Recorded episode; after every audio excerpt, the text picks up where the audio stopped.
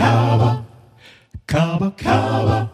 Wir lieben Kabarett intim. So, wunderbar. Herzlich willkommen. Es ist schon wieder soweit. Mein Name ist immer noch Rüdiger Rudolph und ich begrüße Sie zu Kabarett Intim, dem Gesprächspodcast des Kabaretttheaters Distel in Berlin. Es ist heute am Tag der Aufzeichnung, grob gesagt Mitte Mai. Und wenn die äußeren Umstände für uns hier am Theater doch noch fast die gleichen sind wie zu Beginn dieser Podcast-Reihe, es tut sich was. Weit über 30 Prozent der Deutschen sind mindestens einmal geimpft. Die Inzidenzen gehen zurück und dazu kommt, dass es draußen langsam Sommer wird. Also, wenn ich die Lage mal hier salopp zusammenfassen müsste, dann würde ich sagen, das Ding hier ist noch nicht durch, aber es ist Land in Sicht. Was kein Grund ist, jetzt leichtsinnig zu werden, was uns aber auch nicht passieren wird, denn auch weiterhin selbstkritisch darüber nachzudenken, wie wir hier in diesem Land und auf dieser Welt unser Miteinander gestalten können. Dazu mahnt uns ja und daran erinnert uns ja Gott sei Dank zumindestens hier in Deutschland das Kabarett. Und in diesem Fall natürlich auch dieser Podcast. Und weil draußen Mai ist und alles so blühend frisch und jung ist, freue ich mich heute auf, im Fußball würde man sagen, zwei Jungs aus der eigenen Jugend. Ich freue mich sehr auf Martin Walenske und Henning Ruwe vom jungen Kabarett der Distel. Bis gleich. Kabarett intim. So, und jetzt begrüße ich bei mir hier, ich, ich sage mal so schön, in der Leitung, ich weiß nicht, ob das eine Leitung ist, aber in der Leitung hoffentlich von mir aus gesehen natürlich ohne lange Leitung. Hier sind Henning Ruwe und Martin Walenske. Seid ihr da? Wir sind Ja, da, ein Stockwerk über dir. Wir sind da und hören dich. Toll. Ihr seid, ja Mensch, ihr seid, ihr seid wirklich ein Stockwerk über mir. Erzählt doch mal den Leuten, wo ihr seid. Äh, Ja, wir sind gerade im großen Saal der Distel, also da, wo du sonst normalerweise spielst. Da dürfen wir jetzt hier sitzen, äh, gucken auf den verwaisten äh, äh, Zuschauer, Zuschauerinnenraum und äh, hoffen, dass er bald wieder mit Leben gefüllt wird. Ja. Fantastisch. Damit wir äh, gleich Stimmen zuordnen können, Martin, das warst du, der gerade gesprochen hat, oder? Richtig, genau. Richtig. Also Martin Walenske hat da eben gesprochen. Henning, wie nimmst du die Situation oben auf der Bühne wahr? Äh, bisher ganz entspannt. Also es macht mich äh, nicht besonders nervös, dass diese vielen Plätze nicht besetzt sind. Ja, schön. Ich, ähm, ja, aber wie Martin schon sagte, sie werden ja hoffentlich bald besetzt sein. Ähm, ich habe euch eben angekündigt äh, mit ähm, damit, dass ihr die Vertreter des jungen Kabaretts hier an der Distel seid. Jetzt frage ich mal ganz frech, wie, wie jung seid ihr denn eigentlich? Komm, der Junggebliebene darf anfangen. Äh, ich bin 38, ja. Und Sehr gut. ich wurde neulich 30. Du würdest- Oh ja, das ist doch. Also, ich fühle mich noch nicht beleidigt, wenn mich jemand als junges Kabarett bezeichnet. ja, das stimmt. Aber formal ist es schon Quatsch. Ja. Fantastisch. Aber 30 Jahre, also du warst ja bis vor kurzem quasi, also N20er. Das ist natürlich, das ist natürlich jung. In Kabarettjahren ist das ja, ist das ja geradezu, bist du ja ein Baby quasi. Das stimmt. Ja. Man ist ja im Kabarett auch bis 65 Nachwuchs, also von daher passt es schon noch mit junges Kabarett. Sehr gut. Ja, also bis 65. Also ihr meint, das geht noch ein Weilchen gut mit dem jungen Kabarett? Ja. Solange man irgendwen findet, der es noch drüber schreibt, immer gerne. Genau. Ja gut, aber habt ihr ja in der Distel gefunden. Jetzt muss ich mal fragen, ihr seid normalerweise seid, also ihr spielt oft, wo ich jetzt hier gerade sitze, nämlich wie gesagt einen Stock unter euch ähm, in der Studiobühne. Ähm, da habt ihr verschiedene Formate, die mit euch hier laufen, unter anderem, was vielleicht viele zu ähm, der Zuhörenden kennen, ähm, frisch gepresst. Ihr wart beide mal jemals sozusagen, ich vermeide, die bessere, ich vermeide das, äh, die, jetzt habe ich doch gesagt, die bessere Hälfte von frisch gepresst. es ist sachlich richtig, von daher weiter so bitte. genau. Ähm, das, das war eine regelmäßige, vielleicht wollt ihr da ein, zwei Sätze zu sagen, das war eine, das ist oder eine regelmäßige Late Night, oder? Genau, einmal im Monat neu und wie es der Name schon sagt, sind die Themen alle frisch gepresst und äh, immer eine knackige Stunde. Ein, ein Gast oder eine Gästin und ja, das geht jetzt schon seit vielen, vielen Jahren so. Aber ich bin erst seit anderthalb Jahren dabei. Ah, okay. Aber davor war ich immer Gast. genau, ja. Und das war aber nicht das erste, was ihr jeweils an der Studiobühne, an der Distel gemacht habt. Wenn ich das richtig gesehen habe, kann das sein, dass das, das anfing mit einem Stück Ber- Berlin for Sale? Äh, genau, ja, das war Berlin for Sale war, war das Stück, mit dem die Studiobühne damals ähm, quasi eröffnet wurde. Äh, da habe hab ich, äh, äh, ja, also war ich mit äh, mit dabei Äh, damals, als die Studiebühne äh, aufgebaut wurde, hat man ja irgendwie so ein bisschen junge Leute gesucht, äh, hat auch ein paar gefunden, da bin ich dann dazu gestoßen und wir haben dieses Stück über äh, ja den, den Mietenwahnsinn äh, geschrieben, den der ja damals schon vor zehn Jahren äh, hier in Berlin äh, geherrscht hat und Gentrification und so weiter. Das waren die, das waren die Themen und äh, genau, also es war halt ein Stück mit ich glaube, es waren alles Studierende, die damals das geschrieben und gespielt haben. Und wie das halt so ist mit, mit Studierenden, die sind dann irgendwann schnell nach den Sommerferien in alle Winde verstreut und studieren woanders. Und ich bin als einziger äh, dabei geblieben. Ah, verstehe. Das war also im Grunde genommen, das war eine, da ist die Studiebühne mit eröffnet worden. Das war genau, mir gar nicht so klar. Genau. Genau, damit ist die Studiebühne, genau, das war das erste Stück, damit ist sie eröffnet worden, ja, genau, mit dem, mit dem damaligen äh, Studioensemble, genau. Und da hat auch der Sven Laude damals Regie geführt, oder? Äh, genau, Sven hat Regie geführt und die Leute zusammen gecastet und äh, war wie immer in, in der Zeit, in der er hier war, äh, für ja alle möglichen Sachen zuständig. Hinter und vor der Bühne. Das stimmt. Ich glaube, der, ja, der Sven Laude, äh, genau, der ehemalige Leiter der Studiobühne, Mhm. Stimmt, Genau. der macht, äh, der hat auch Technik gemacht, Regie gemacht. Alles, ja, ja, Ja, zwischenmenschliche Probleme gelöst und äh, äh, besoffene Gäste rausgeschmissen. Also der, der hat alles gemacht, der kann auch alles. Also eine große Bereicherung war er für die Bühne, ja. Das stimmt. Besoffene Gäste rausgeschmissen, da habe ich Ja. auch schon mal im Podcast drüber geredet. Das hat er auch bei mir schon mal gemacht. Bei Berlin extra scharf. Hat er aus Versehen dich rausgeschmissen? Ja, ist äh, äh, Grund genug wäre da gewesen, sag ich mal. Ähm, aber nee, in dem Fall war es also wirklich eine eine Zuschauerin, die, ich habe das auch schon mal hier erzählt, die äh, ja auch mitgesungen hat und dann mit mir auf der Bühne zusammen tanzen wollte. Damit war ich, das, Oh damit war ich dann auch leicht überfordert. Ja, aber auch okay. da ist Sven sehr charmant. Und du bist dann dabei geblieben. Du hast auch Genau, ja. dein erstes Soloprogramm hier an, im Studio gemacht, oder? Äh, richtig, genau, ja. Das war, äh, wann hat das Premiere? Achso, am, genau, am, am 14. Dezember 2012 hatte das Premiere. Äh, das habe ich hier in der Studiebühne, ich weiß nicht, zwei oder drei Jahre gespielt. Und ähm, genau. Cool. Ja. Und genau. Und dann, Henning, wie bist du dazu gekommen zur Studiobühne? Na, ich wurde mal zu frisch gepresst eingeladen und habe dann irgendwann auch Martin kennengelernt und sein Solo gesehen und äh, er sagt immer, ich hätte ihm gesagt, du brauchst Hilfe, wollen wir nicht zu zweit spielen.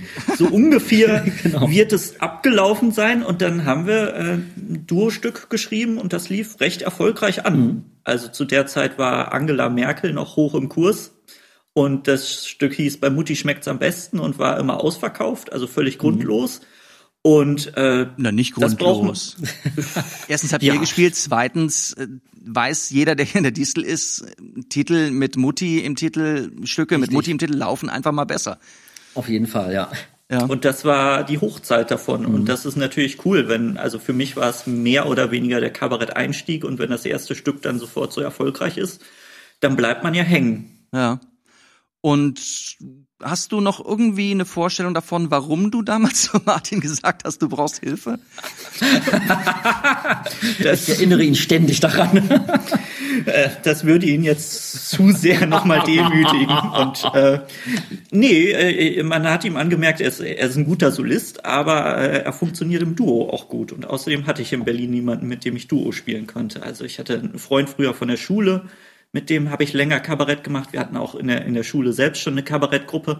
Aber das ist ja, wenn man es regelmäßig machen möchte, brauchst du ja jemanden in der Stadt und jemanden, der da auch Lust zu hat und sein komplettes Restleben aufgeben möchte. Ja. Und das heißt, du hast schon vorher Kabarett gemacht. Wie, wie hast du das gemacht? In welchem Rahmen? Na, in der Schule haben wir zusammen mit einem Lehrer eine, eine Kabarettgruppe gegründet und dann geschrieben. Größtenteils hat er geschrieben und dann hatten wir unsere vier, fünf Aufführungen im Jahr, was ja dann auch erstmal ausreicht. Oh, das ist Und aber ich nicht bin- wenig. Entschuldige, ja, jetzt habe ich dich unterbrochen, aber das ist ja nicht wenig, fünf Vorstellungen im Jahr. Also es ist auf jeden Fall genug, um da, um da reinzuschnuppern und zu merken, dass es einem gefällt. Und dann gab's hier in der Distel, vorher auch noch woanders, immer mal so äh, Kabarettkurse zu Ostern. Darüber habe ich viele Leute kennengelernt und bin immer so ein bisschen dabei geblieben. Ja. Und darf ich fragen, an welcher Schule war das? War das hier in Berlin? Nee, Gott bewahre. Also ein Berliner Abitur möchte ich hier bitte nicht angedichtet bekommen. Äh, es war ähm, im Münsterland in Nordrhein-Westfalen. Also Ah. es tut sich eigentlich nicht viel, aber da an der hat das- holländischen Grenze. Henning hat das glorreiche NRW-Abitur. Ja, das ist ja, das ist ja quasi ein Doktortitel. In Bremen, ja. Ja. Und diese, waren das fünf, also die fünf Vorstellungen waren die am Stück, war das das gleiche Stück oder war das an fünf verschiedenen Terminen im Jahr mit jeweils tagesaktuellen politischen Themen? Das waren immer so in zwei, drei Wochen. Also wir hatten immer im Frühjahr Premiere und haben das dann einmal im Schloss gespielt und dann noch in, in kleineren Theatern im Ort. Ich sag mal so, die meisten Zuschauer waren so Eltern, Lehrer, Mitschülerinnen. Die euch wohlgesonnen waren. Ja, aber es gab auch Gelegenheiten zum Lachen. Also da waren wir relativ fair aufgestellt. Sehr gut. Ähm, das heißt, ihr habt auch damals schon, hast du dann tagespolitische Sachen geschrieben. Bei Frisch gepresst, das kam einmal im Monat raus. Später ist klar, waren sowieso tagespolitische Sachen. Ähm, ihr schreibt auch einfach sehr viel. Immer wenn ich euch sehe, immer wenn ich hier mal durch die untere Etage gehe oder auf der Studiobühne bin, ich sehe euch eigentlich immer so, wie ich euch eben gerade getroffen habe, jeweils mit einem äh, Computer auf dem Schoß schreibend. Wie viel schreibt ihr denn eigentlich so? Äh, ach, das ist unterschiedlich. Also ich meine, wenn äh, wenn man weiß, in einem, in einem halben oder dreiviertel Jahr steht eine Premiere an, dann, dann, dann ist man natürlich sehr viel äh, am, am Schreiben, aber auch vorher auch am, am Recherchieren und, und so weiter. Ähm, und wenn so ein großer Block äh, beendet ist, wenn erstmal so ein Programm steht, dann schreibt man natürlich auch ein bisschen weiter, weil man es ein bisschen verändert. Ähm, aber so, also ich schreibe, ja klar, ich schreibe regelmäßig. Es gibt hier in der Distel auch diese äh, Kolumne, gestochen scharf. Stimmt, ähm, ja. Aller, aller zwei Wochen, äh, da schreibt man natürlich auch regelmäßig, äh, regelmäßig was, aber der, der Hauptblock, also das, die Mammut-Schreibarbeit ist immer so im, ja, also bei mir persönlich in dem halben Jahr vor, vor einer Premiere, sage ich mal. Mhm. Genau, und später ist es eher noch so ein, so ein Umschreiben, öfter für Wettbewerbe mhm. oder wir haben ja auch Kurzauftritte. Genau, ja. Aber so einen vorhandenen Text umschreiben, das ist ja dann nicht mehr, nicht mehr so mühselig. Ja. Ja, ja, ich glaube, wir mögen beide auch die Schreibarbeit nicht mhm. übermäßig. Also ich Wirklich, das ist schon das, das Zäheste daran. Siehst du, das, ja. das, das überrascht mich. Ich habe eigentlich, aber eigentlich wirklich, dass ich, dass ich euch so oft schreibend sehe, ähm, ja, weil wir einfach nicht schnell fertig werden. ja, genau. Ah, okay. Siehst du, so entsteht ein falscher Eindruck. Genau, ja. ja. Aber es ist auch unterschiedlich. Also es gibt, manchmal hat man eine, ja, es, es gibt ja so eine, so eine Gedankenblitze, manchmal hat man, hat man eine Idee und dann äh, kommt man von, von einer Idee zur, zur, zur nächsten Idee und von einer Pointe zur nächsten. Dann kann man auch manchmal, wenn es wirklich gut läuft, fünf Minuten Text in, in fünf Minuten schreiben, aber es mhm. gibt auch andere Fälle, wenn man, wenn man sagen wir mal auch, je mehr Inhalt, also so geht's ist es nicht immer so, aber oft, je mehr Inhalt man in einem Text unterbringen möchte, desto mühseliger wird es auch und desto häufiger muss man so Text auch, auch umstellen und, und mit anderen Leuten diskutieren und so weiter. Ähm, von daher ist es auch immer sehr, sehr unterschiedlich, wie viel, ja, wie viel Text man dann äh, wirklich produziert. Na, wie sind denn eure Schreibroutinen? Schreibt ihr jeweils alleine oder schreibt ihr tatsächlich meistens so, wie ich euch sehe, gemeinsam oder wie schreibt ihr? Ich würde sagen 50-50. Also wir machen viel in, in Eigenarbeit. Jeder hat ja auch einen kleinen Solo-Part, wenn wir zusammen auftreten. Da ist es natürlich für die eigenen Sprechgewohnheiten ganz gut, wenn man selber schreibt. Aber wir, wir schreiben auch viel zusammen, gerade wenn wir so, so Themenblöcke haben, die wir unbedingt angehen wollen. Also beim letzten Programm zum Beispiel wollten wir über Mieten was schreiben, über Ernährung. Da, da brainstormt man wahnsinnig viel zusammen und versucht sich die Pointen um die Ohren zu ballern. Und mhm.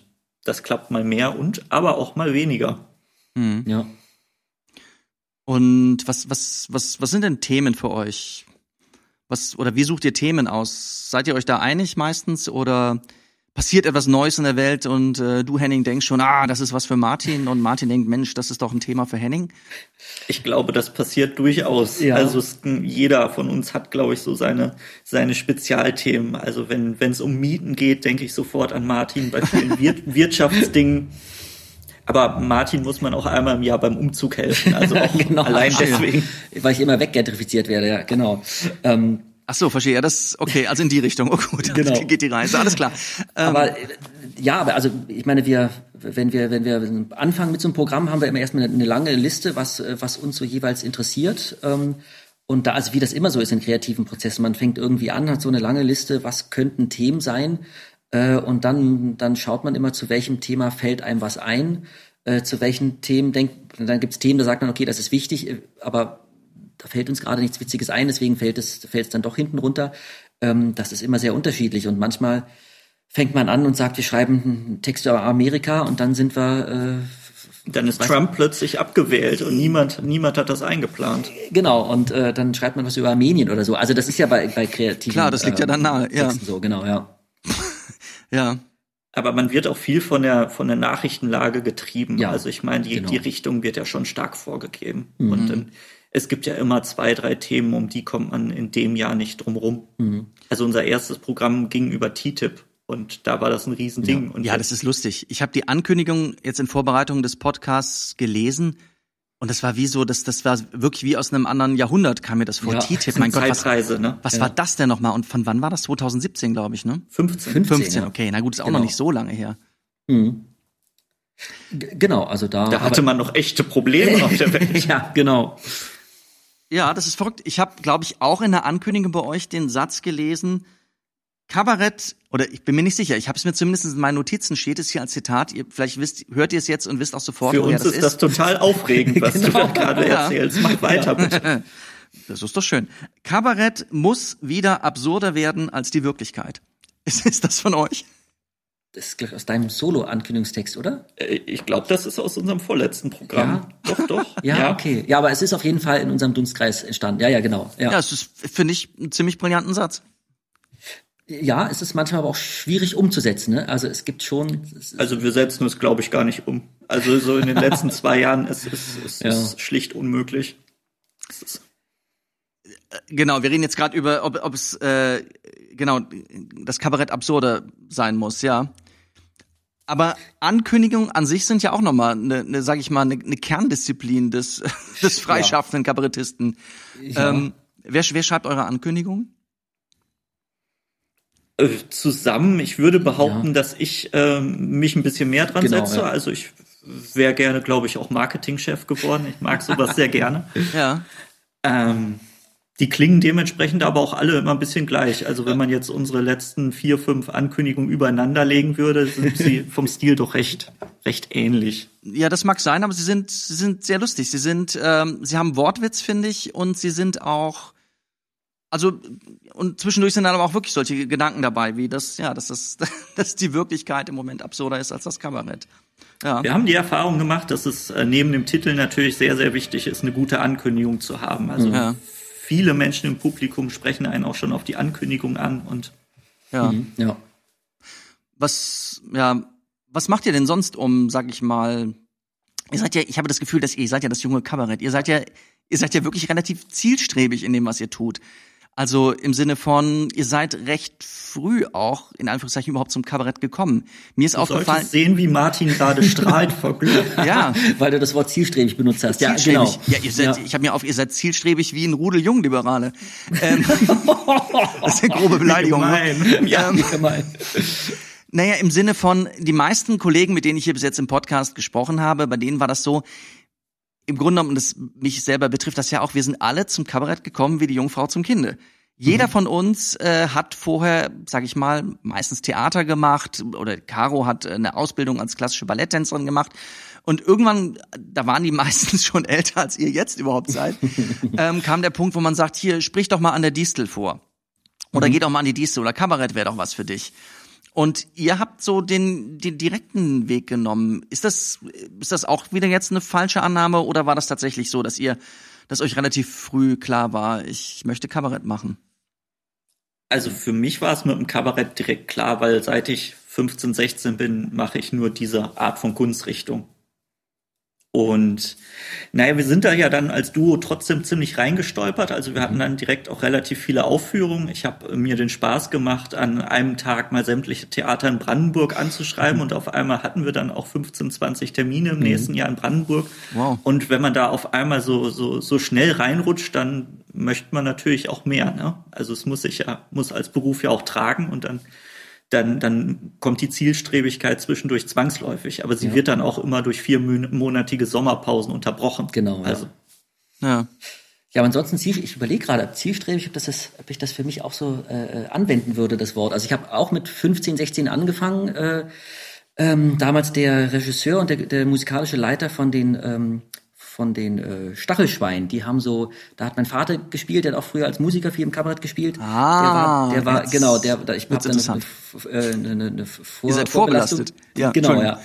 Ähm, und da hat, wie gesagt, der Regisseur oder ein Regisseur und der künstlerische Leiter, äh, die haben so Kabarett-Workshops gemacht, wo halt so, ja, äh, Laien äh, innerhalb von einer Woche ein Programm geschrieben und aufgeführt haben. Irgendwo im, im tiefsten Hessen war das, glaube ich. Ähm, das habe ich mit 15, 16 gemacht und dann bin ich leider davon weiß ich nicht, leider oder zum Glück, wie, wie, man, wie man das sehen will, äh, davon abgekommen und habe sehr, sehr, sehr, sehr, sehr lange äh, studiert und habe es aber dann zum Ende des Studiums immer mehr vermisst, so das auf der Bühne sein und habe dann erst wieder mit Impro-Theater angefangen, weil ein Freund von mir da so ein extremer Impro-Theater-Nerd war und äh, habe aber immer mehr mit dem Kabarett geliebäugelt und habe dann über diesen Kumpel auch erfahren, dass hier in der Distel äh, diese diese Jugendgruppe oder diese Studierendengruppe aufgemacht wird und seitdem also seitdem ist es zielstrebig, aber es war äh, von den von den ersten Anfängen bis zur richtigen beruflichen Tätigkeit war doch eine zwölfjährige äh, Kunstpause bei mir, Naja. während ich halt äh, ja studiert und andere Sachen gemacht habe. Ja, aber da bist du ja in, in sag ich mal, bester Gesellschaft. Ja, das das ist doch mal gut zu wissen. Ja. Ähm, war das dann eigentlich Zufall, dass ihr dann an der Distel gelandet seid? Kanntet ihr die Distel oder wie seid ihr, hattet ihr ein, Augen, ein Auge für die Distel geworfen oder war das jetzt nur durch die, durch die Studiobühne, durch die Neugründung entstanden? Also bei mir war es durch die durch die Studiobühne, genau, und weil ich halt durch einen Kumpel erfahren habe, dass äh, weil er kannte er kannte ein paar von den von den anderen Leuten, die hier in dieser Studiegruppe äh, drin waren, die haben sich ein paar Wochen vorher äh, konstituiert, bevor ich dazugekommen bin. Ja. Und bei mir, genau, bei mir war das äh, Zufall, dass halt diese Studiebühne äh, plus minus äh, in demselben Zeitraum gegründet wurde, ähm, äh, wo, wo ich auch wieder damit ähm, mit dem Gedanken gespielt habe, äh, wieder äh, auf die Kleinkunstbühne zu gehen, ja. Ja. Ja, und bei mir war es äh, Tillmann Lucke, der ja mit mir frisch gepresst macht, der mich äh, so ein bisschen weiter ins Kabarett gelockt hat. Also der war lange Zeit so mein Ziehvater. Also viele Kabarettkurse habe ich bei ihm mitgemacht und er hat dann immer mal gesagt, bewirb dich doch mal bei dem Kabarettfestival und da und da und äh, da habe ich mal auf Leute gehört. Das war gut. Ja. Siehst du, das ist nämlich auch was, was äh, den Eindruck der ausgesprochenen Zielstrebigkeit bei euch erweckt hat. Ich kriege mit oder habe mitgekriegt, dass ihr relativ, also häufig oder vielleicht kommt auch das mir nur so vor, durch Social Media entsteht ja gerne mal so ein Eindruck, aber dass ihr gerne mal an Wettbewerben teilnehmt. Oder liege ich da Also schon wieder das Wort falsch? gerne kannst du direkt streichen. Okay. Wir nehmen an Wettbewerben teil. Wir Genau. haben äh, Also ist das ein notwendiges Übel? Ja, Ja. ja, schon. Also Okay. Ja. es, es ergibt sich schon manchmal was daraus. Also wenn einen da Veranstalter sehen, also neulich haben wir noch einen Auftritt nächstes Jahr für Duisburg bekommen. Erstmal denkt man sich Duisburg, was, was wollen die Leute da? Aber es ist ja äh, für uns schwieriger, je weiter die Spielorte von Berlin weg sind, desto seltener kriegen wir sie. Und dann sind so Großstädte, bei denen Genau. du weißt, das Theater wird voll sein, natürlich schön. Mhm, genau, ja. Und dafür sind Wettbewerbe gut. Also Ja. wichtiger als das Gewinnen. Und das sage ich jetzt vor allem, weil wir es ja nicht gewinnen. Aber wie meinst du das mit, trostpreisgekrönt, ja. wie meinst, du- wie meinst du das mit Duisburg? Was wollen die Leute da? Also was, was für, im Sinne von, was möchte das Kabarett in, äh, was will das Publikum in Duisburg sehen oder, oder, oder Ich, wie ich frage mich, wie gemeint? ich da gerade überhaupt Wie du rauskomme. aus der Nummer wieder rauskommst. Sonst für das äh, Dissen anderer Städte bin ich doch eigentlich zuständig als, als Urberliner. Das stimmt. Wir lenken jetzt kurz vom Thema ab. Mein, mein Kollege kommt ja aus Berlin und äh, Ja. nimmt, nimmt Städte außerhalb von Berlin gar nicht als solche wahr und fragt dann, wohnen hier 20.000 Einwohner und dann sitzt man in Münster und es sind eigentlich 400.000 Einwohner und sie behaupten, eine Großstadt zu sein und dann ist der Kollege immer ganz verständnislos und ein bisschen so ist es mit Duisburg auch. Nee, aber, da ist es Duisburg steht ja nicht für sich alleine. Duisburg gehört ja zum Ruhrgebiet. Und das, das kommt schon sehr großstädtisch daher. Das stimmt, das stimmt. Ja, und es ist, es ist ja auch wirklich schön, wie Henning schon gesagt hat, äh, in, in großen Städten zu spielen. Das ist ja auch manchmal schwierig. Äh, auf, dem- wenn man auf, in kleinen Städten spielt, weiß man, da gibt's nur einen Veranstalter und, und, und dann kommen die Leute, weil man halt an dem Tag das einzige Kulturangebot ist. Ja. In größeren Städten äh, ist es schon schwieriger. Also wir sind auch also gut, wir sind in, in, Hannover regelmäßig, das funktioniert auch ganz gut, aber in Köln zum Beispiel, was ja auch eine große Stadt ist, Ja. da sind wir auch zum Glück und es ist auch schön da, aber da, da merkt man schon, dass da sehr viel Konkurrenz ist. Ja, ja, auf jeden Fall. Ja, und Köln ja auch so eine Comedy-Hauptstadt ist. Das ist auch was, was Ja. ich bei euch in der Ankündigung gelesen Ja. habe, dass ihr auch durchaus sagt, ihr seid eine Mischform oder ihr habt zumindest auch Stand-up-Comedy-Elemente. Wie, warum, warum Kabarett und nicht Stand-up-Comedy? Ihr seid doch so jung. Äh, soll, soll ich als erstes lügen? Nein, ähm, also für mich war immer Kabarett so das Ding. Also es gibt Comedians, die, die finde ich unterhaltsam, finde ich lustig, aber ich mag es, wenn, wenn es thematisch in die Tiefe geht und, und politisch wird und man eventuell auch mal überfordert wird. Ich finde es immer schön, wenn man von Kunst herausgefordert wird und das sehe ich beim Kabarett häufiger als in der Comedy. Und ich glaube, als Comedian funktioniere ich auch gar nicht so gut. Also ich kann sehr schlecht von mir erzählen und sehr gut über, über systematisch Dinge, über Politiker, über, über Dinge, die passieren, reden. Ja. Und es, äh, man muss ja auch sagen, Kabarett verkauft sich ja besser. Ne? Unsere Zielgruppe ist ja doch finanzkräftiger, gibt mal für eine Karte mehr als zwei Euro aus. Ja. Das, ja, Siehst das, du, da ist das wieder die auch- Zielstrebigkeit. Ja, aber das, das ist auch so. ist Und die der nackte. Überlebenskampf. ja, stimmt, natürlich. Aber das ist auch so ein Ding. Also ähm, für Außenstehende ist das ja irgendwie alles gleich, Kabarett, Comedy und irgendwas, was mit Bühne ist. Äh, aber wenn man in der Szene drin steckt, dann, dann sieht man ja schon, wo so die, die, die Binnendifferenzierung und das ist teilweise schon krass. Also es gibt äh, Comedians, die wirklich einfach extrem gut sind und extrem lustig und extrem tolle Bühnenpräsenz. Und wenn die dann so erzählen, mit, mit wie viel Geld sie nach Hause gehen, also das, da habe ich in meinem ersten Jahr mehr verdient. Also ich Okay. glaube, im Bereich Comedy sind die Extreme größer. Wenn du wirklich Erfolg hast, dann bist du ganz schnell Millionär. Aber es gibt auch sehr viele Leute, die sind sehr gut und haben nicht mehr Mhm. die Hälfte von dem, was was was was äh, unbekannte Kabarettisten haben. Ja, ja. ja ich Also weiß. ist ja. schon, ja. ja.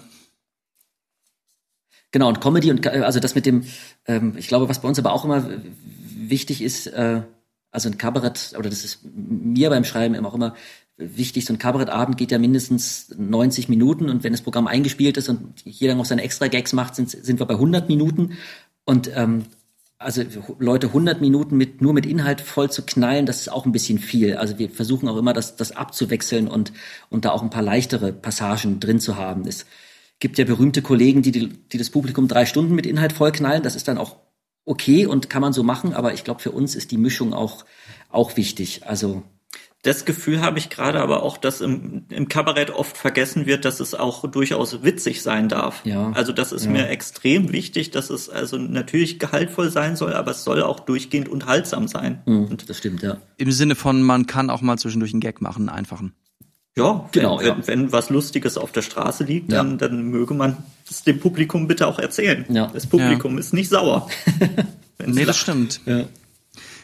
Aber was, was wäre euch denn das Wichtige sozusagen dann bei, bei eurem Kabarett? Also, ihr meintet, also genau, vorhin meintet ihr, ähm, so jetzt, jetzt, ah, jetzt habe ich gerade einen Faden verloren. Nee, das, ihr meintet ihr, also klar, man, die tagespolitischen Themen, aber gibt es eine politische, gibt es was, eine bestimmte politische Haltung, die euch nahesteht und die euch am Herzen liegt und die ihr auch versucht ins Programm einzubinden? Oder wie würdet ihr euch politisch verorten? Ja, also Haltung auf jeden Fall und ich glaube, wir sind relativ soziale Menschen und Ja. äh, Ah. also es ist, ist mir auch wichtig, dass Leute von ihrer Arbeit leben können, dass, dass man der Politik nicht alles durchgehen lässt. Und ja, Ja. also das sind dann eben diese Themen wie Mieten, dass wir in, in Berlin live miterleben. Also ich bin nicht betroffen, aber ich sehe so viele in meinem Umfeld, die ausziehen müssen, die, die sich das nicht mehr leisten können. Und äh, wie, wie sich, also ich wohne im Wedding, wie sich der Stadtbezirk gerade extrem wandelt. Und, und solche Dinge gehen mir dann nah und darüber möchte ich natürlich auch auf der Bühne sprechen. Ja. Mhm. Ja, das ist auch im Zusammenhang äh, mit der Distel nicht ganz unwichtig, das Thema Miete. Es ist ja auch so, Ja. vielleicht der eine oder andere Zuhörer, äh, Zuhörende hat es vielleicht mitgekriegt. Ähm, sagen wir mal, unser aller, ähm, unser aller äh, Anfang, wie sagt man, Geburtsstätte hier an der Distel, die Studiobühne, über die wir gerade geredet haben, ähm, wird ja, geht ja als Spielstätte für die Distel in den nächsten Zeit, ich weiß gar nicht ab wann, verloren, weil es so ist, dass die Distel einen neuen Mietvertrag bekommen hat, nach, glaube ich, durchaus längeren Verhandlungen, ohne dass er irgendwie involviert gewesen wäre, aber die Distel bleibt, wo sie ist, muss Genau, aber ja. diese Etage aufgeben, in der sich halt im Moment noch die Büroräume befinden, was nicht weiter schlimm ist, die können ja woanders hin umziehen, aber diese Studiobühne, auf der ich hier, in der ich hier gerade sitze, mit äh, den schönen Balkonen, den Blick auf die Friedrichstraße, die wird aufgegeben. Also damit im Grunde genommen verliert die Distel im Grunde genommen den Ort, ähm, an dem wir hier und ihr hier vor allen Dingen auch euren Anfang genommen habt. Was, was macht das mit Ja. euch?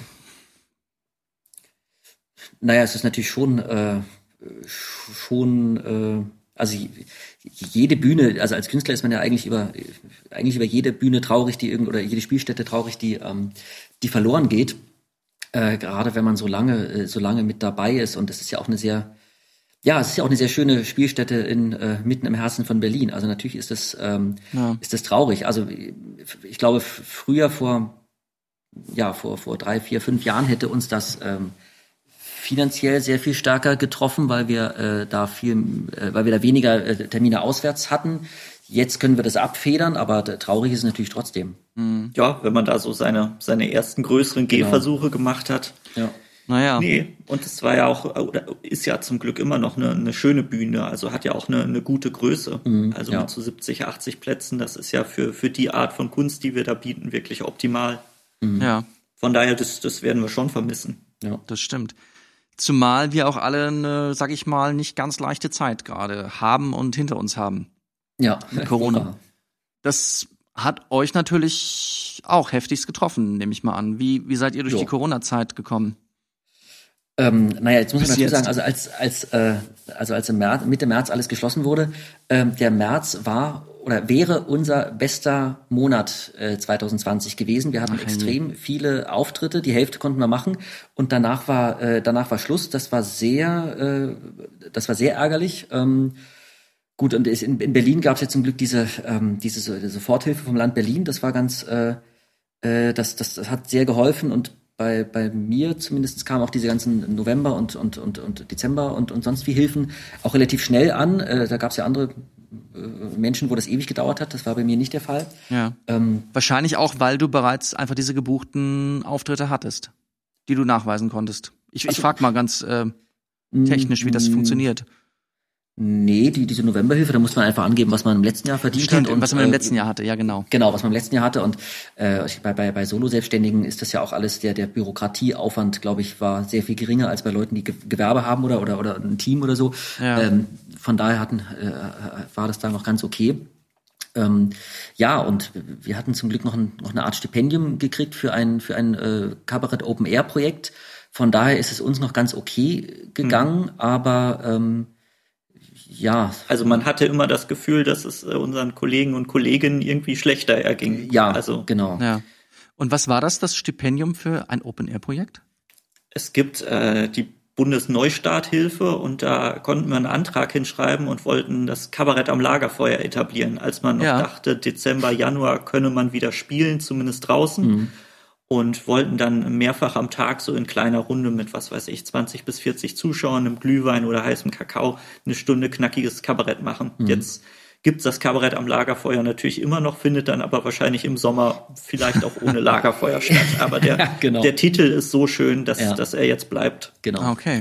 Und da haben wir längere Förderanträge geschrieben und die wurden dann auch bewilligt. Und ich habe für mein Solo und für einen Reisevortrag auch nochmal Anträge geschrieben und das ging auch durch. Also da, da gibt's schon Mittel und Wege, sich irgendwie durchzuwursteln. Aber wir sagten ja schon, dass wir gar nicht so gerne schreiben und Anträge schreiben ist ja. ja. noch weniger lustig als einen Text zu schreiben. Das und stimmt, ja. ist sehr mühselig und dauert ja auch Ja. manchmal länger, bis das Geld dann angekommen ist. Und Ja.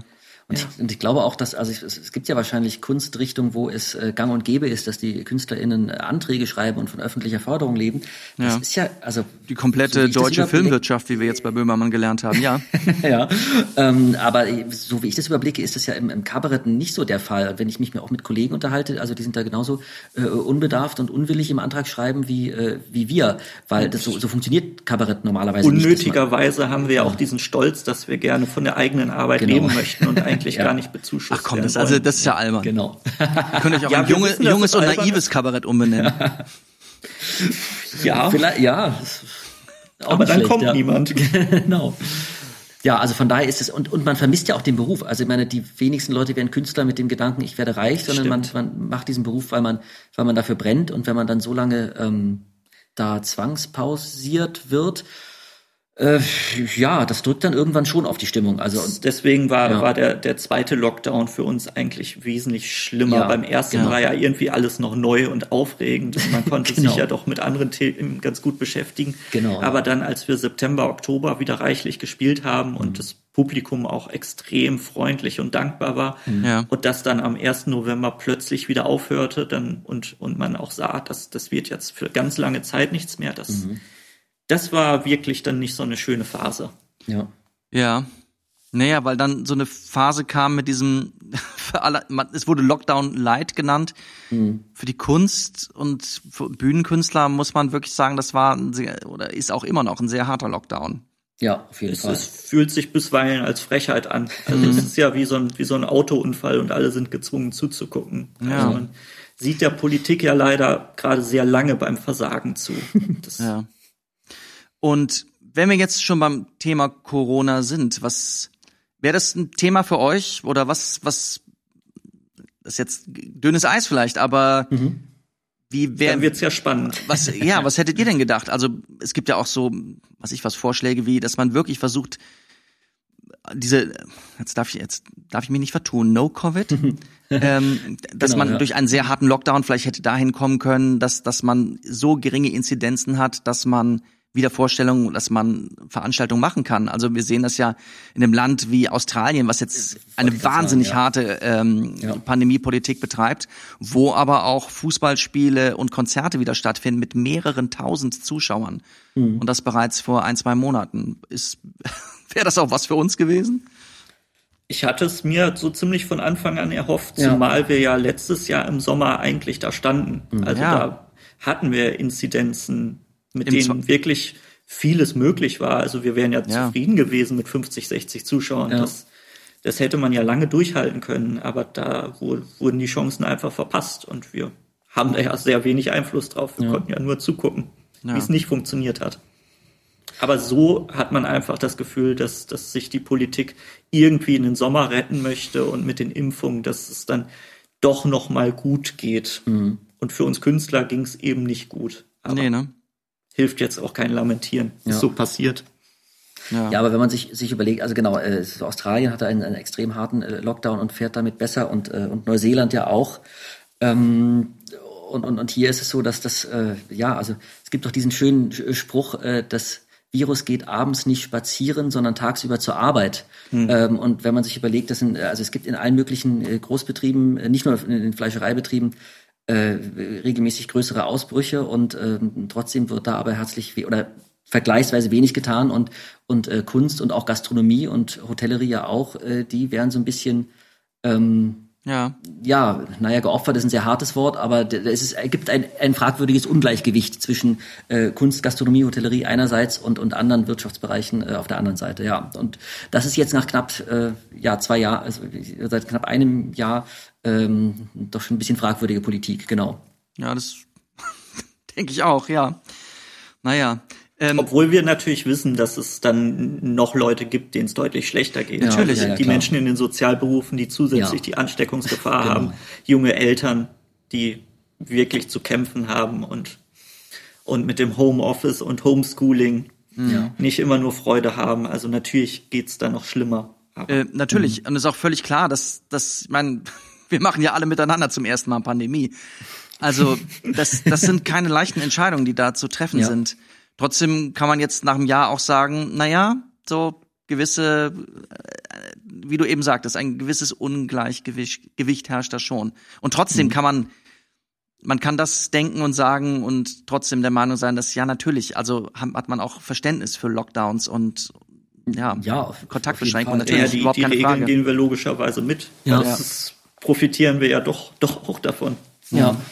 Sag mal, du hast eben noch was gesagt, äh, Henning, wo ich noch mal kurz hellhörig wurde. Ähm, Herrje.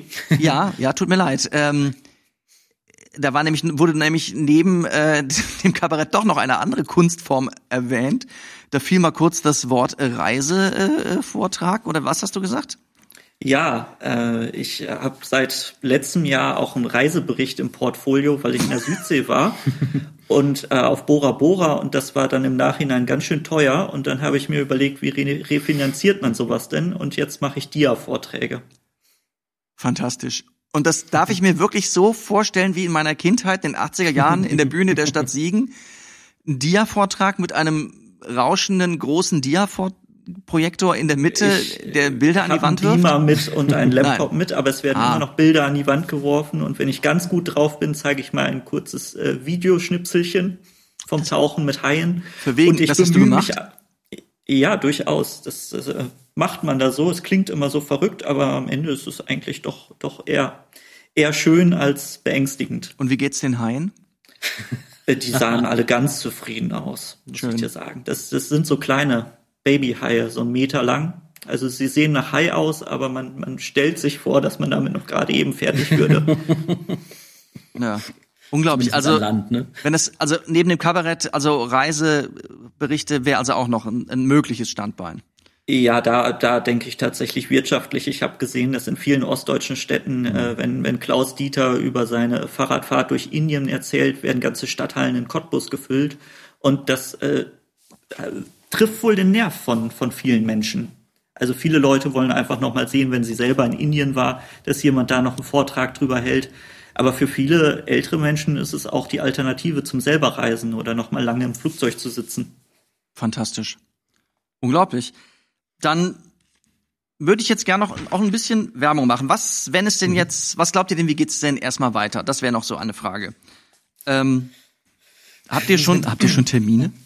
Äh, ja, überraschenderweise ja. Ähm, also es gibt äh, es gibt einen begründeten Anfangsverdacht, äh, dass ich mein äh, dass ich mein neues Soloprogramm am 29. Mai in Grünheide äh, spielen kann. Ja, Äh, das ist der äh, das Programm heißt Dauerstussverkauf. Lachen bleibt ansteckend. Sehr gut. Das gibt äh, einen großen, äh, es ist eine Eisdiele mit einem großen Außenbereich. Da können wohl trotz Pandemie äh, ähm, können da wohl so 60 Leute rein. Das ist ja für, einen- für den Anfang erstmal ganz gut. Das ist gut. Also das ist am 29.05. in Grünheide. Warte mal, Dann- Grünheide. Grünheide, da wo, genau, das, das Grünheide, wo, wo Tesla äh, irgendwann Autos produzieren wird, vielleicht. Bestimmt. Genau, ja. Ähm, und dann für unser Kabarett am Lagerfeuer, äh, was wir schon erwähnt haben, da haben wir auch zwei Termine. Äh, das eine ist am, jetzt muss ich selber mal gucken, am 13. Juni in, hier in Berlin in, ähm, ähm, in, in Schöneweide. Okay. Das wäre dann also auch eine Open-Air-Veranstaltung natürlich. Äh, genau, das genau, das wird eine Open-Air-Veranstaltung. Äh, Sonntag, 13. Juni, Kabarett am Lagerfeuer. Das äh, steht auch alles auf, auf meiner Webseite, die, die neuen Termine. Aber Ja. wie gesagt, das ist, äh, das ist in Berlin, 13. Juni. Und am 5. Juli äh, spielen wir auch nochmal Kabarett am Lagerfeuer. Moment, jetzt äh, habe ich jetzt hier den falschen Termin. Äh. Martin Walenske gerade dabei, Äh. guckt in seinen Kalender, ja. ja, wir spielen nochmal. Ähm, Er ist der einzige von uns beiden, der einen Kalender hat. Ich habe noch einen, ein sehr altes Handy und da, da wird das noch nichts mit, mit Dingen einspeichern. Von daher muss ich ihn manchmal auch anrufen und fragen, sag mal, spielen wir eigentlich morgen in Rostock? Und dann sagt er ja und dann, dann bin ich wieder informiert und up to date. Okay, dass du, also, Entschuldigung, Henning, ganz kurz. Henning, dass du kein, dass du dich dem Smartphone verweigerst, ähm, ist irgendwie, ist, verstehe ich, finde ich auch sehr cool. Aber äh, warum, warum verweigerst du dich auch dem schriftlichen Kalender? Weil er mich hat. Ich habe mich ich nie dran okay. gewöhnt und irgendwie ist der Kollege Walenske, er ist auch ein Sekretär. So, also, aber nicht unterstellt, sondern es, wir sind Auf einem gut. Freunde von flachen Hierarchien. Ja. genau. Mir geht's halt, genau, am 5., genau, am 5. Juni, nicht im Juli, sondern am 5. Juni sind wir in Prenzlau, im Kloster Prenzlau, da spielen wir Ah. unser Kabarett am Lagerfeuer. Und dann am Sonntag, den 13. Juni, machen wir das Ganze nochmal äh, in Berlin in Schöneweide. Und das habe ich gerade eben auch erst erfahren. Das heißt, ich habe einen kurzen Schrecken bekommen, weil wir dann demnächst Text lernen müssen. Wir müssen Text lernen, ja, richtig. Verstehe. Also ihr habt Aber die Texte, die Texte sind schon geschrieben, ihr müsst sie nur noch Genau. auswendig lernen. Genau, ja. Na, sehr gut. Aber das kriegen wir zum Glück beide sehr schnell hin. Gut. Dann noch eine Prognose zur, ähm, zur, zur Bundestagswahl. Wer wird, äh, wer wird gewinnen? Du. Na, man möchte ja jetzt auch nicht seinen Sympathien folgen, aber man möchte auch nicht sagen, dass Armin Laschet Kanzler wird. Ja. ähm, Was nicht eure Sympathien wären? Doch. Armin Laschet ist nicht meine erste Wahl, sagen wir es so. Gut, Genau, ja. sehr, Ich, sehr, äh, sehr diplomatisch. Hier wurden schon aber deutlich aus härtere Aussagen getroffen, aber ja. Ich, ich, ich wäre ja gerne Sozialdemokrat. Also ich habe über keine Partei mehr hergezogen als über die SPD und äh, ja, Olaf Scholz macht nicht. Ich sage, Olaf Scholz wird Bundeskanzler. Verstehe, aber im Moment, ich lege du- mich fest. Du wärst gerne Sozialdemokrat, aber was, was hält dich ab? Die Sozialdemokratie, wie sie gerade praktiziert wird. Aber Also Henning, für mich, das klingt für mich nach echter Liebe. Gut, der ist auch Schalke-Fan, also von daher Ich ist wollte er gerade sagen, das gewöhnt. klingt, ja, genau so reden Fußballfans, die dann mit ihrem Verein leiden. Martin, äh, äh, wie sieht's bei dir aus? Ähm, na, ich könnte mir wetten, dass, dass die, die Grünen kriegen ja sehr viel, sehr viel Gegenwind noch, äh, der ihnen von allen Seiten auch entgegenschlägt. Von daher glaube ich, dass sie, dass sie, äh, also ob sie noch sehr viel mehr Punkte kriegen können, als, als jetzt die Vorhersagen, äh, Vorhersagen kann ich mir fast nicht vorstellen. Die CDU hat dann auch große Probleme mit, je- jede Woche ist ein neuer Skandal. Also ich glaube, dass das wird ein Patt zwischen CDU und, und den Grünen. Und dann ist die Frage, ob die, ja, was die anderen Parteien machen und ob die SPD wieder, äh, wie schon hundertmal Steigbügelhalter für die Union macht oder ob sie sich auf was Neues einlässt. Ich glaube, das äh, könnte die entscheidende spannende Aber Frage wahrscheinlich wird ein Monat vor, vor Wahlkampfende dann das rot-rot-grüne Gespenst wieder ausgepackt ja, und genau. dann wird es dafür nicht reichen und dann wird es am Ende sein. schwarz-grün und ich glaube auch wieder in dieser Reihenfolge. Hm. Oder eben Kanzler Olaf Scholz. Oder eben, genau. Ihr seid, das noch, das jetzt als allerletzte Frage. Ihr seid, Ja. lest ihr jeden Tag die Zeitung eigentlich? Was ist eine Zeitung? Verstehe. Ähm, wir, wir lesen jeden Tag Ja. im Internet Nachrichten. Genau.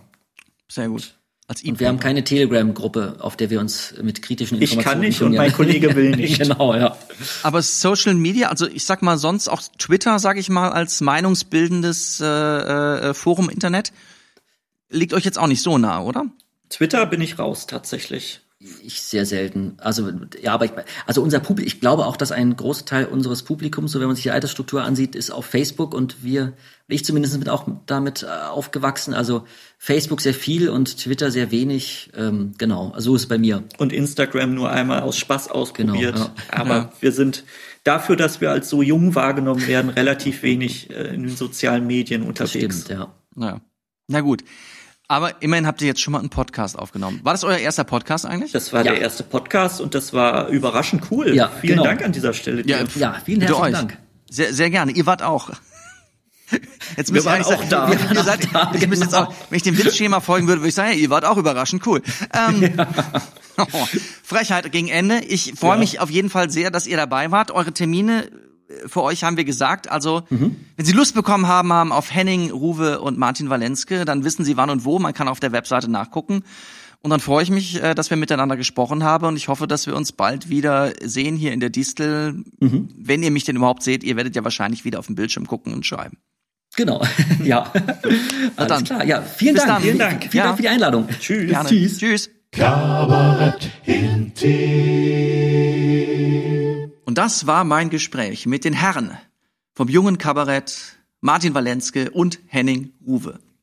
Normalerweise an dieser Stelle im Podcast ähm, mache ich jetzt hier noch ein paar Ankündigungen ähm, mit Vorstellungsterminen ähm, meiner Gesprächspartner im Podcast. Das ist heute nicht nötig. Wir haben das schon ganz elegant im Podcast gemacht. Aber, meine sehr verehrten Damen und Herren, vielleicht freut es Sie zu hören, dass ich gerade, während wir hier gesessen haben und den Podcast aufgenommen haben, ich eine E-Mail bekommen habe von äh, vom künstlerischen Betriebsbüro der Distel mit meinen Spielterminen für den Spätsommer, für den Herbst bis ins nächste Jahr hinein, sogar schon mit bestätigten Gastspielen im Jahr 2022. Also, das ist der Beweis, es geht weiter mit der Distel. Es geht natürlich auch weiter mit diesem Podcast hier.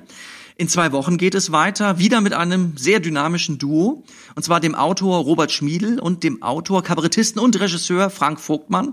Die beiden arbeiten schon seit, ich glaube, man kann wirklich sagen, seit Ewigkeiten zusammen. Ich glaube, darauf können wir uns sehr freuen. Ähm, bis dahin würde ich sagen, haben Sie die Möglichkeit, diesen Podcast, den Sie gerade gehört haben, da, wo Sie ihn gerade gehört haben, zu bewerten. Hier oder natürlich auch gerne im äh, Gästebuch der Distel auf der Webseite distel-berlin.de. Und dann würde ich sagen, wie immer, bleiben Sie gesund und wir hören uns bald wieder. Bis dann. Tschüss. Kaba, Kaba, Kaba. Wir lieben Kabarett intim.